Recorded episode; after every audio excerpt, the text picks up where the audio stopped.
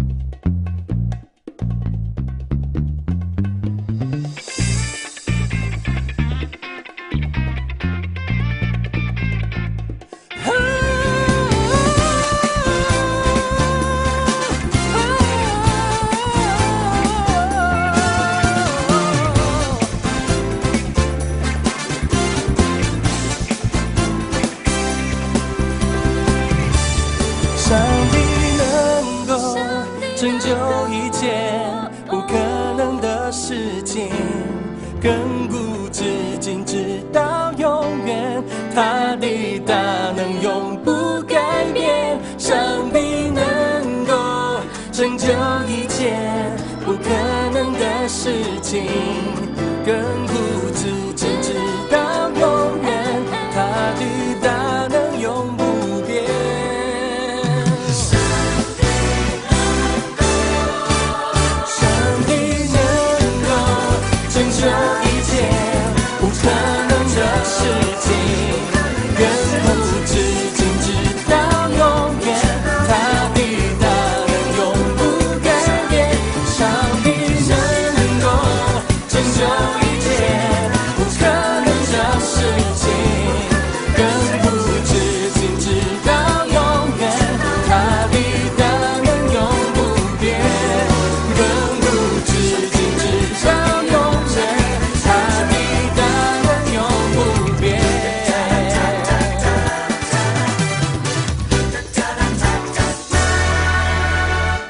众朋友平安，欢迎您收听每周六早上八点到九点在 FM 八八点三长隆之声播出的十二时之声，我是国强，我是小平，很高兴能与您在空中相会，更希望接下来的时间里能带给你满满的祝福与收获。刚才播放的诗歌是《上帝能够》专辑中的《上帝能够》。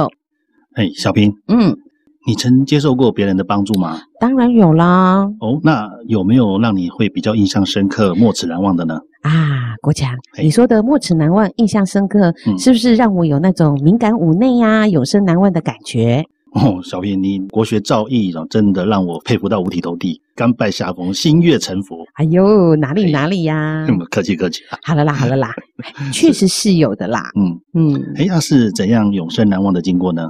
其实你应该知道我的个性哈，比较独立自主，凡事就靠自己，那希望能够不要麻烦到别人呐、嗯嗯，但是哦，当我遇到束手无策、那无计可施的时候，就会让我觉得人很慌乱、很无助了。嗯，哎，是怎么回事呢？是这样哈，就是在八九年前我父亲过世的时候哈，嗯那因为父亲过世前有交代我们，他的葬礼希望跟我母亲一样哈嗯，用基督教的方式哈，好来做告别式。那也希望部落的牧师跟族人都能够来参加。嗯，那你也知道，基督教的丧礼是没有在看日子的嘛，哈、嗯那我们那边部落的习惯就是尽早入土，所以告别式哈，只要不要影响到工作和做礼拜就好了。哦，那记得我父亲是星期六傍晚过世，嗯，当他的遗体一回到家里，我们就马上联络教会，嗯啊，告诉教会说，诶，在下个礼拜六，我爸爸就要呃嗯入土了哈，嗯那希望呢能够麻烦教会帮我们安排这样的告别式哈。嗯，但是哦，到了星期三，嗯，教会才通知我们说，星期六那一天牧师没有办法来主持，因为在别的部落有一位牧师，好、要按牧、要封牧。那我这里的牧师哦，早就答应对方哦要参加了。那我爸爸是临时的哈、那这个消息当时我们全家哦姐弟妹听了都慌了、哦，嗯，因为在部落里面我们没有认识其他的牧师，当然是有不定期来我们教会聚会了哈。嗯那在没有其他可以选择的情况下，那我只好试着打电话问教会的李天慈跟黄风明牧师，问他们两位可不可以来哦。嗯，那没有想到两位牧师都答应了呢。哦真的吗？那尤其哦，黄牧师哦，最后的祝祷哦，嗯让我的弟弟、妹妹跟姐姐都觉得很赞叹哦。于是我就在这个教会不走了。哎，你有没有发现哦？你这份感恩的浓度跟请别人帮你拿东西，你在谢谢那种程度不太一样哦。哎，对呢，那种心里的感觉哦，嗯真的不一样哎。不过当时哈、哦，嗯，牧师临时告诉我们不能来帮爸爸做这样子的礼拜的时候，说实在的，我们真的感觉到不知道如何是好。大概是因为这个原因哦，才会让我这么没齿难忘的感觉吧。嗯嗯，今天节目我们要讲一个圣经中记载的事迹，是关于大卫王恩待米菲波设的故事。嗯，让我们透过这个故事呢，来思想大卫王对待米菲波设的每个作为所隐含的意义，知道要怎样做才是有颗感恩的心。而今天请来的来宾呢，可以说是重量级的人物哦。那么我们就先来听听今天的生命灵粮。耶稣说：“饥渴慕义的人有福了，因为他们必得饱足。”请收听生命灵粮。今天的生命灵粮是马太福音第七章十二节。所以无论何事，你们愿意人怎么待你们，你们也要怎样待人，因为这就是律法和先知的道理。马太福音七章十二节的意思是，在一切事上，你们愿意人怎样待你们，你们也要怎样待人。意思就是要设身处地的为别人着想。我们对待别人的方法，不是根据别人怎样对待我们，乃是要根据希望别人怎样对待我们。这样就不会事事以自己的利益为出发点，反倒会先为别人着想。在介绍今天来宾出场之前呢，先为您安排一首诗歌，是出自六一一敬拜诗歌创作专辑中的《献上我自己》。诗歌过后，请继续收听十二时之声。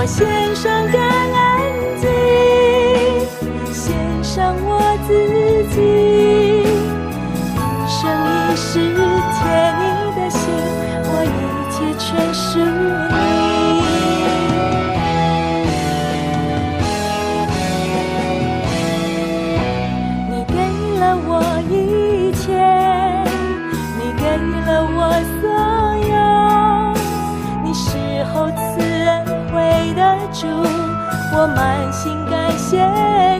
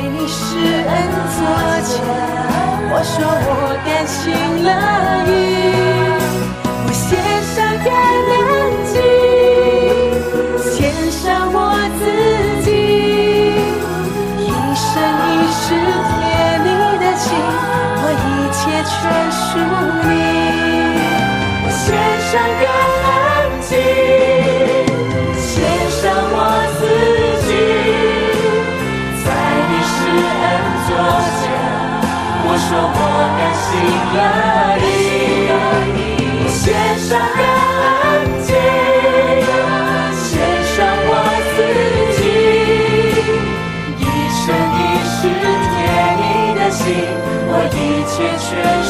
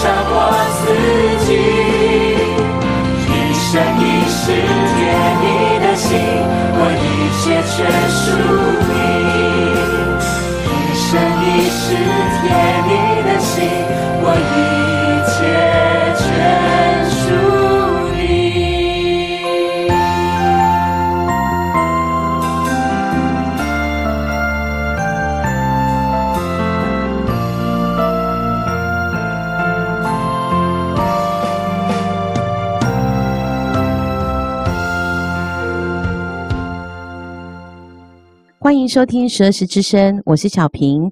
今天我们安排的是从大胃王恩待米菲波设的故事当中来一起思想大胃王的作为中所隐含的意义。那邀请到的来宾是在英国亚伯丁大学进修基督教伦理学，并且在一九九六年获颁哲学博士的黄登黄牧师。十二时之声的听众朋友，大家好。哎，黄牧师你好。啊，黄牧师，您从一九九七年开始啊，就从事神学教育的施工，直到今天嘛。目前也是台湾教牧心理研究院的教务主任，是吗？是的，呃，非常欢迎你来。谢谢。呃，有关大卫王恩待米菲波设的故事，我们参考的经节呢是旧约撒母耳记下第九章一到十三节。黄牧师，我们知道哈、哦，米菲波设是扫罗王的孙子嘛，那也是约拿单的儿子。当扫罗王与大卫王为敌的时候，理论上最有危机感的应该是扫罗王的儿子约拿单。但是哦，很奇妙的是，约拿单反而跟大卫是一见如故，而且两个人之间朋友的感情就像是亲兄弟一样。那约拿单呢，爱大卫，那他们两个人彼此立约，互相委身，忠诚的保护着彼此，并且帮助大卫躲避扫罗王的迫害。就是因为这些种种的缘故，所以大卫王想回报约拿丹的儿子米非波设吗？基本上是这样。他就说到，他要因约拿丹的缘故啊，恩待米非波设。可是另外，他也说过，他要因神的爱来恩待米非波设。所以大卫恩待米非波设啊，一方面是纪念他跟这个约拿丹立的约，另一方面也是纪念他所经历的上帝的爱。我们可以从三方面来探讨了。第一，哈，大卫向米非波设，就是耶拿单儿子施恩的内容。第二呢，我们可以来看啊，大卫向米非波设。施恩的那个性质。第三哈，我们就来看哦，大卫向米非波设施恩这件事啊，对我们后代的人有什么教训？那我们现在就请黄牧师先从大卫王恩待米非波设的内容开始说起喽。啊，好的，大卫向米非波设施恩的内容哦，可以从这撒母耳记下第九章。第七节这一节经文来看，记着大卫对米非波设说的话。他对米非波设说：“啊，你不要惧怕，我必因你父亲耶拿单的缘故，哦，施恩于你，将你祖父扫罗的一切田地啊，都归还你。”你也可以常与我同席吃饭。从大卫对米非波设哈说的这一段话哈，我们就看到大卫向米非波设施恩的内容哈有三样。第一，大卫对米非波设说了：“你不要惧怕。”这个是大卫对米非波设所说的。第一句话，可见米非波设哈见到大卫的时候，怕的花朵，才会跟他说：“你不要惧怕。”那为什么米非波设会怕的花朵呢？可以从撒母耳记下九章第六节哈对米非波设身份的介绍看出那个原因。他说：“米非波设是扫罗的孙子，耶拿单的儿子。这个有什么意义呢？我们知道扫罗是国王啊，耶拿丹是扫罗的长子，就是太子啊。米非波设就是太孙了。那大卫问代米非波设的时候，扫罗跟耶拿丹呐、啊，都在基利波。”跟非利士人打仗的时候都战死了，嗯啊，这样一来呀、啊，米非波设就变成扫罗王朝第一顺位的继承人。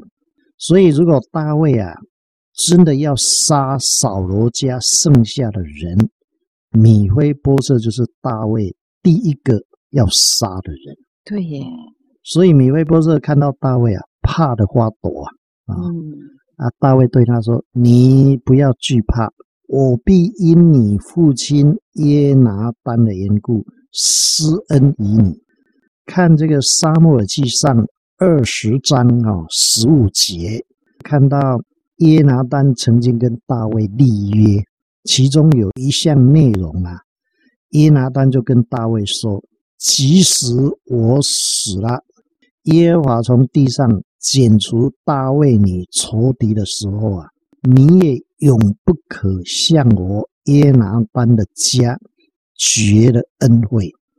大卫啊立约，大卫就守约，要因约拿单的缘故哈，向米非波设施恩，意思就是在约拿单死了以后，他也永远不会向约拿单的家绝了恩惠。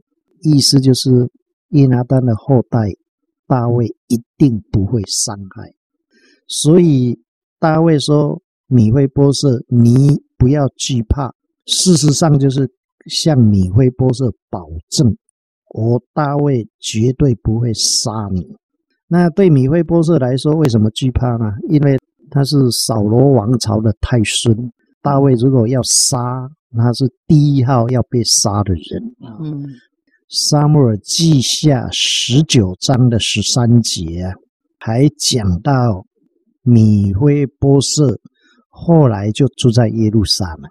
耶路撒冷的意思就是平安的城市的意思。那米非波设住在耶路撒冷，就是住在一个平安的地方的意思了。大卫不仅口头向他保证不会杀他，而且让米非波设住在耶路撒冷，用神的平安呐、啊、包围着米非波设的生命，使得这个怕的花朵的米非波设完全的得到平安。嗯，这个是大卫向米非波设施恩的第一项内容。那我们来看第二项内容啊，哈，大卫对他说：“我要将你祖父扫罗的一切田地都归还你。”扫罗做王做了四十年呐、啊，哦，所以扫罗一定拥有很多国家里面哦。嗯一大片最好的田地，《撒母耳记下》第九章第九节、第十节，哈，大卫对扫罗的仆人洗巴说什么呢？我已经将属扫罗和他的一切家产都赐给你主人的儿子了，你和你的种植仆人啊。要为你主人的儿子米非波设耕种田地，嗯，把所产的拿来供他食用。那撒母耳记下九章第十节说了，说喜巴有十五个儿子，二十个仆人。那这一句话就告诉我们呢、啊，总共就是三十六个人呢、啊。圣经就暗示我们。扫罗的田地啊，一定大的不得了。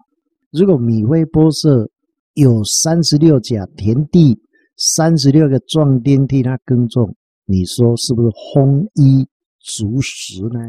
对，啊，这个撒母耳记下九章第四节说啊，米非波设在落难的时候住在罗底巴啊，罗底巴这个地名就是干旱。没有草的旷野。嗯，这个米非波设本来是太孙呐、啊，嗯，他问题是国破家亡，太孙只好逃难呐、啊，对啊，逃难，他逃到罗底巴，寸草寸草不生。对，这个就是逃难时候米非波设的处境，嗯啊，嗯，就是逃到一个寸草不生的地方啊，都要靠人家。供养才能活下去的地方啊，他的处境就好像来到干旱没有草的旷野。现在大卫把他祖父扫罗一切田地都还他，还派三十六个壮丁为他耕种田地啊。大卫这一恩待他，简直就是把米非波设从旷野带到青草地。带到溪水边，让他得到安息。这是大卫恩待米非波设的第二项内容了。嗯，第三项内容啊，大卫对米非波设说：“你可以常与我同席吃饭。重点不是吃饭的问题，因为大卫已经把扫罗的一切田地都还给米非波设。”米非波设基本上吃饭都没有问题了，那大卫为什么还要米非波设常常跟他同席吃饭呢？在撒母耳记下九章第八节哈，读到米非波设称自己叫做什么呢？他说：“仆人不过如死狗一般啊，死狗就是流浪狗的意思了。”也就是用死狗来形容自己哈，卑贱没有用啊。从谋生能力来说哈，米非波设靠马骑活命；从身体健康来说，米非波设怎样？瘸了双腿，身体不健康啊啊。啊，好像流浪狗，有时候就有一一条腿就就不能走啊啊、嗯、啊！从社会身份来说，米菲波士不是太孙啊，是前朝以内啊 逃亡的一个政治犯啊。对对，对，所以从这三方面来说，米菲波士哦，觉得自己很像一条流浪狗。嗯啊，活在这世间呢、啊，又卑贱又没有用啊。可是大卫却对他说什么？你可以常与我同席吃饭，而且在撒母耳记下九章七节、十节、十一节连续讲了三遍。你可以常与我同席吃饭。那么在九章十一节哈。大卫就讲出他要米非波设常跟他同席吃饭的重点，就是要让米非波设如同王的儿子一样，恢复米非波设的尊严，让他从一条死狗变成王的儿子啊！是，那大卫怎么让他成为王的儿子呢？啊？撒母耳记下九章十三节就说了：“于是米非波设住在耶路撒冷，常与王同席吃饭，他两腿都是瘸的。”嗯，啊，这些经文啊，我们一般人就觉得米非波设常与王同席吃饭，到这里一个祭典就是完美的祭典呢、啊。对，为什么在这个祭点后面还说他两腿都是瘸的呢？啊，王的餐桌一定铺有很漂亮、很长的桌巾，桌巾哦，就把米非波设两条瘸腿就遮盖了。对，所以你看到跟大卫王同席吃饭的米非波设，你看不到他的腿。哦，你看到跟王同席吃饭的米菲波设，他的上半身，他的表现真的是什么？真的好像一个尊贵的王子。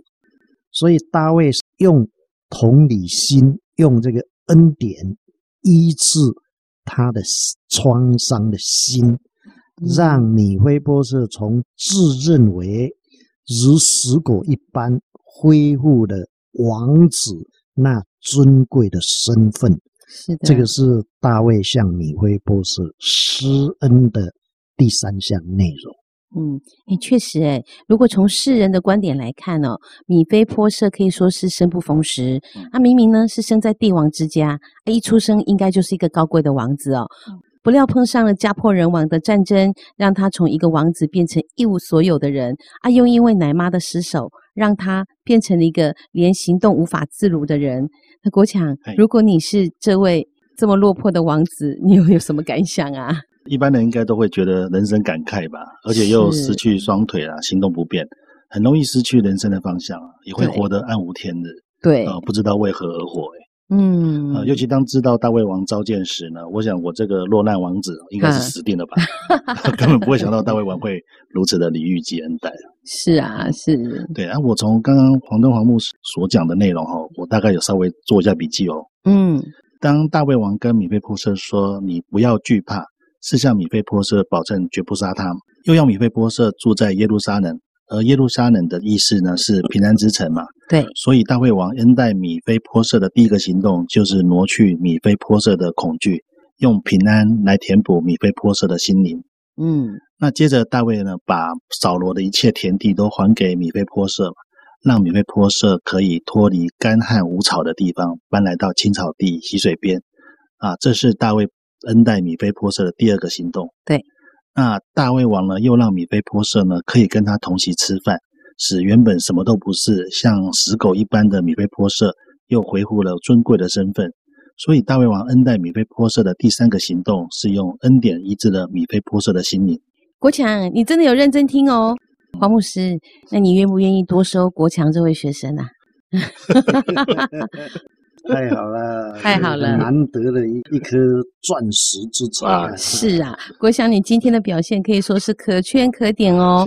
那接下来我们先听一首诗歌，是出自《Lean on You》专辑中的《永远的依靠》。诗歌过后，再来听听黄牧师要带给我们什么样的讯息。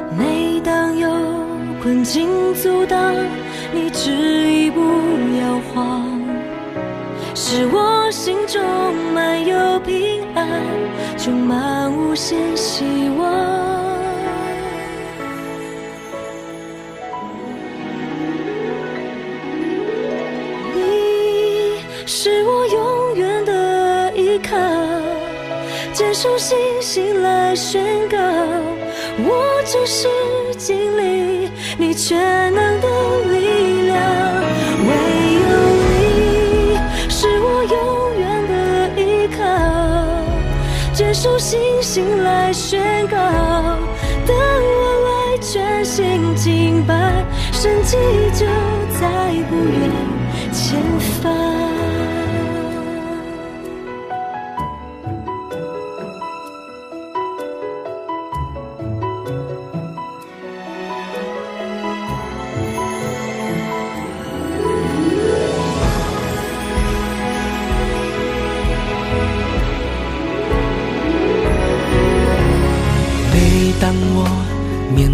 风浪，你总在我身旁，生命福分与我分享，更深的渴望。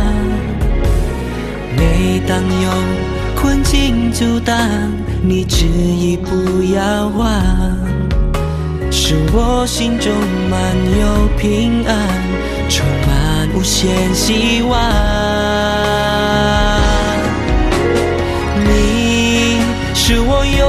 的依靠，牵着信心来宣告，我真实经历你全能的力量。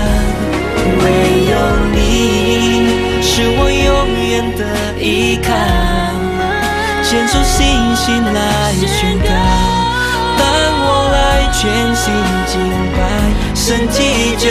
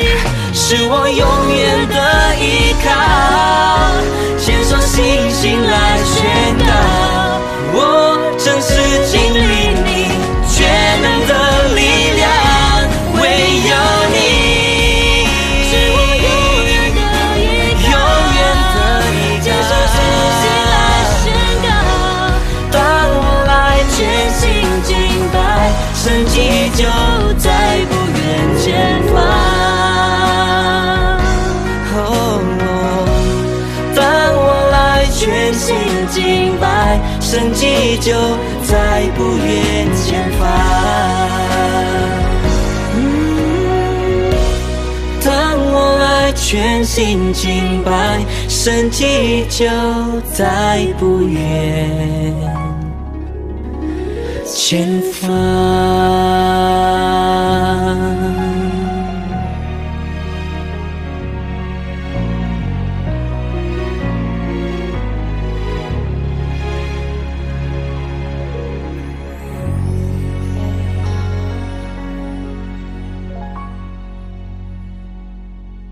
欢迎您收听十二时之声，我是国强。呃，今天邀请到的来宾是在英国亚伯丁大学进修基督教伦理学，并于一九九九年获颁哲学博士的黄登华牧师。黄牧师今天来到十二时之声呢，借着圣经中大卫王恩待米非波设的作为中，一起来思想要怎样做才是有颗感恩的心。黄牧师。从大卫王恩待米非波色作为中哦，首先先挪去米非波色的内心的恐惧，再将祖父的土地还给米非波色，使他能够脱离干旱无草的地方。那并且要米非波色跟大卫王一起同席吃饭，恢复米非波色原本尊贵的身份。我觉得大卫王心思很细腻，诶，那做事又很面面俱到。那么我们接下来呢，要再从大卫王。恩戴米菲波设的行为当中，我们还可以得到什么样的启发吗？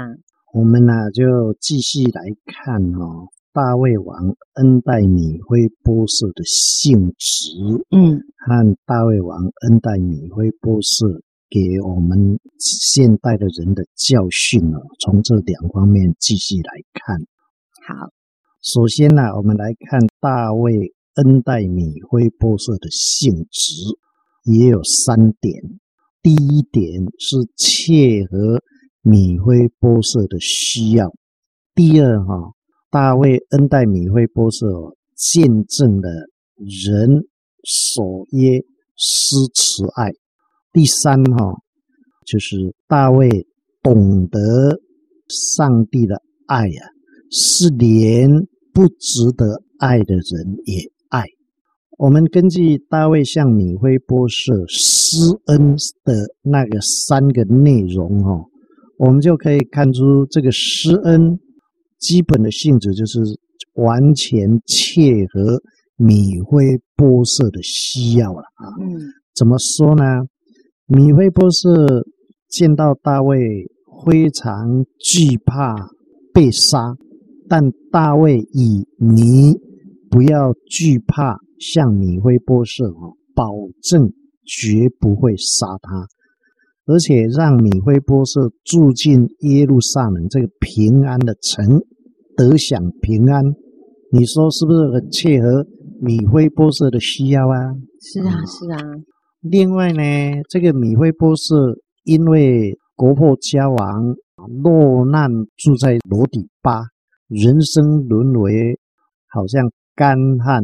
无草的旷野，依靠马吉活命啊！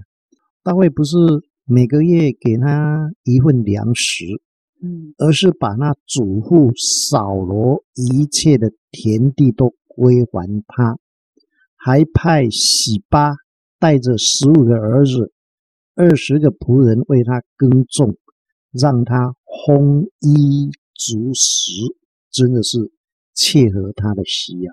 嗯，第三呐、啊，这个米未波设自己称自己不过如死果一般，觉得自己活在这个世界上啊，嗯，很卑贱，很没有用。可是大卫啊，却以跟他同席吃饭啊，使他恢复像王儿子那样的尊严，真的是切合他的需要。对，嗯，所以。大卫恩待米辉波设，哈，不是随意给他一些好处而已，而是完全针对米辉波设他目前三方面的需要来恩待他。嗯，是啊，切合米辉波设的需要，这个是大卫恩待米辉波设的第一项性质。第二项性质呢，大卫。是一个守约施慈爱的人啊！他在撒母耳记下九章第一节啊，啊，他就问臣仆说啊：“扫罗家还有剩下的人没有啊？我要因耶拿单的缘故向他施恩。”这一句话就是大卫向米非波设施恩的时代背景了。嗯，那、啊、这个背景哈、哦，如果我们参考《沙漠之下》第八章哈、哦，背景有两个特征。第一个特征就大卫制服这个以色列西边的非利士，制服东边的摩亚，制服北边的亚兰，制服南边的以东。也就是制服以色列四周围的仇敌。大卫是很强盛的一个王。扫罗家国破家亡，米非波设瘸腿又亡命罗底巴。大卫哈、恩待米非波设，他没有因为自己身为国王，不仅是国王，又是一个强盛的国王。扫罗王朝已经几乎剩一口气了，大卫没有因为这样哦，就忘记过去耶拿丹对他的好处。耶拿丹虽然死了，大卫没有因为人在人情在，人不在人情就不在了。大卫更没有依靠自己的势力哈欺凌这个衰弱的扫罗家，遵守诺言，善待他的后人啊。大卫恩待米非波设第二项性质就是大卫。成为一个守耶稣慈爱的一个见证人啊。第三呢，他在沙漠耳记下九章三节说了：“说我要照神的慈爱恩待他啊。”这一句话显明大卫明白神的爱的意义。神的爱啊，就是连仇敌也爱。他在逃难的时候，慢慢慢慢。我们罪人犯的罪就是伤害神，可是神爱罪人呢？神爱世人，世人都犯了罪，可是神爱世人，表示神的爱啊，连伤害他的人也爱。所以大卫啊，面对扫罗的孙子米非波设哦，他明明知道米非波设就是仇人的后代啊，大卫可以不必杀他。但是也不必恩待他，对。可是大卫怎么样？不仅不杀他，还恩待他。是，可见大卫心中怎样？心中没有恨了，大卫心中只有饶恕啊，因为他经历神的爱，他知道神的爱就是连不值得爱的人都要爱。这个是他恩待米非波设的第三个性质。末了，我们就来思想啊，发生在三千年前这个事啊，对今天的我们呢、啊，有什么实用的教训呢？啊，或者这只是一个三千年前的故事呢？不是的，啊，米非波设蒙大卫恩待之前呢、哦，有三个处境：第一，住在罗底巴，对，就是住在干旱无草的旷野。啊，人生处境真的是很苦啊，苦不堪言。他第二个处境就是他自己说，他好像死狗一般，就像一条流浪狗啊，自己觉得活在这个地上又卑贱又没有用啊。第三个处境是什么？他的两条腿都是瘸的，嗯，就是没有力量行走啊。这三种困境啊。岂不就是我们蒙主耶稣拯救之前的处境吗？啊，还没有得到主耶稣的拯救以前呢，我们的心灵是不是好像处在干旱没有草的旷野？心灵常常干枯，那就是好像住在楼底巴啊。没有蒙主拯救以前呢，我们。也许有不错的收入、不错的工作、不错的房屋可以住，但是觉得人生好像没有什么意义，觉得人生过得很虚空，觉得人生虚空，岂不是好像一条流浪狗这样卑贱无用呢？啊，那么第三呢，我们靠自己，是不是我们常常会觉得立志行善由得我？可是行出来由不得我啊！对啊啊，那个就是没有力量胜过罪恶，没有力量胜过试探，那个岂不是好像米非波是两条腿是瘸的，没有力量行走一样吗？嗯，啊，所以这个米非波士啊，在蒙大卫恩待之前的那三种处境，正好。意表我们做罪人时候的处境，那根据撒母耳记下第八章哦，当时大卫制服国家四周围的敌人，制服非利士，制服摩押，制服亚兰，制服以东，对国内又秉公行义，国家非常强盛。那大卫王啊，正好可以预表上帝啊，预表有丰富慈爱、丰盛恩典的上帝。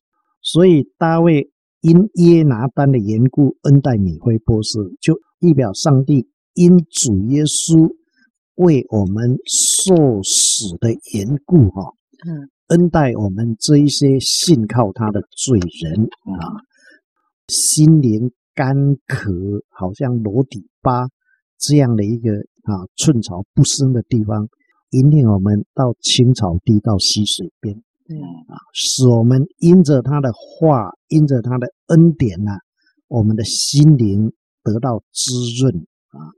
还有啊啊，将我们卑贱无用，感到人生虚空，好像流浪狗这样啊，没有什么用的人生啊，提升为神的儿女，这个荣耀尊贵的地位。对啊，又使我们瘸腿无力啊，能够有力量。挺起这个腿来啊，有力量奔跑天路，有力量来抵挡这个试探，这三方面就是神拯救我们对我们的恩待啊，对我们的恩待。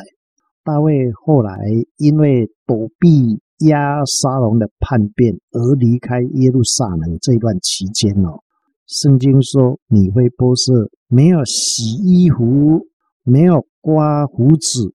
没有修脚，表示他心中念念不忘大卫，忘记自己日常生活上的需要。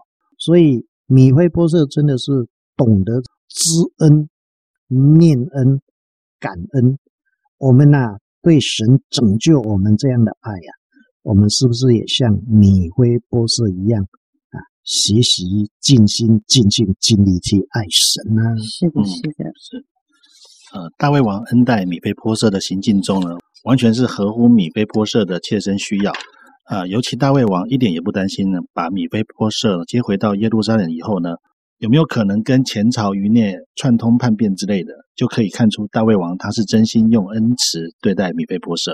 因你们发现他们两个的互动。大胃王逃难的时候，嗯，米非波设怎么样？不剪胡子，嗯啊，不整理外形哦，来表示对大胃王的忠心。对，那也透过两个人的互动哦，也来一起思考我们的人生。那今天也真的很开心呢，能够邀请黄牧师来到十二时之声，把这则故事的启示讲给我们听。那非常谢谢黄德黄牧师，谢谢你，谢谢，谢谢。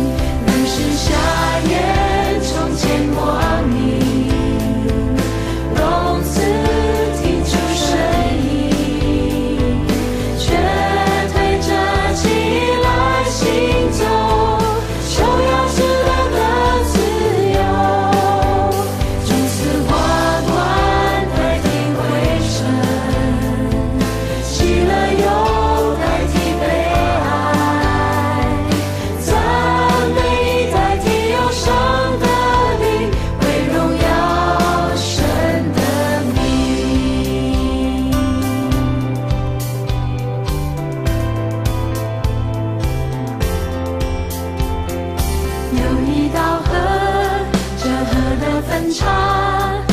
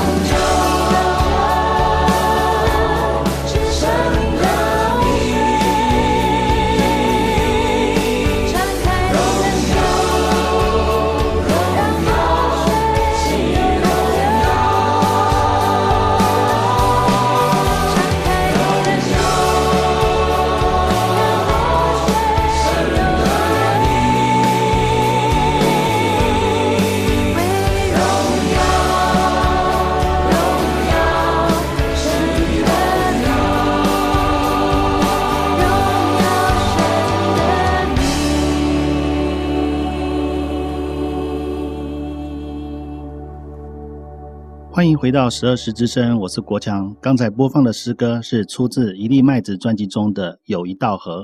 国强，嘿，你有没有发现，嗯我们以前在读圣经的时候，啊，常常哦念过就算了，嗯，对，尤其是旧约哦，就是把它当做历史的故事书在看。嗯，那今天经过黄牧师的解说，你有没有发现，原来旧约里面学问挺多的耶？哎，真的嘞，哎，真的是我们的智慧不够呢。是哦是可能年轻还年轻呢、嗯 之前逢年过节的时候呢，我习惯会送礼给厂商和客户。那原本以为这样做呢，代表有份感恩的心。那今天听完大卫王是如何真心对待米菲波设后，才发现过节送礼呢，不过是客套和维持人际关系的方法。嗯，那因为呢，没有像大卫王那种以符合对方切身需要做前提，觉得有送就好。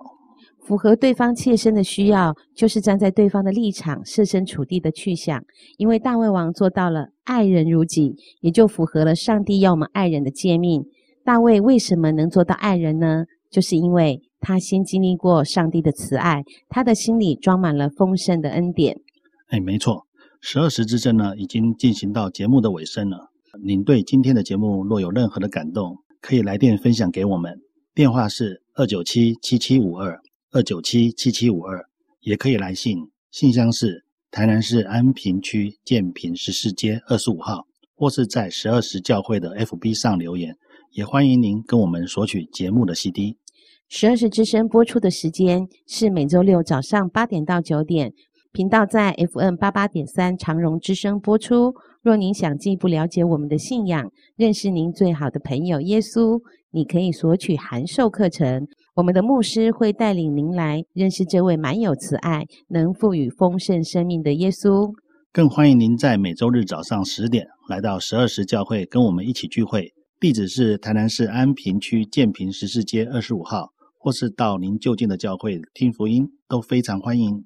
最后为您安排的诗歌是《不要放弃》，蛮有能力专辑中的信实神。愿上帝赐福与您，平安喜乐，天天充满您。我是小平，我是国强。下周同一时间，请继续收听十二时之声。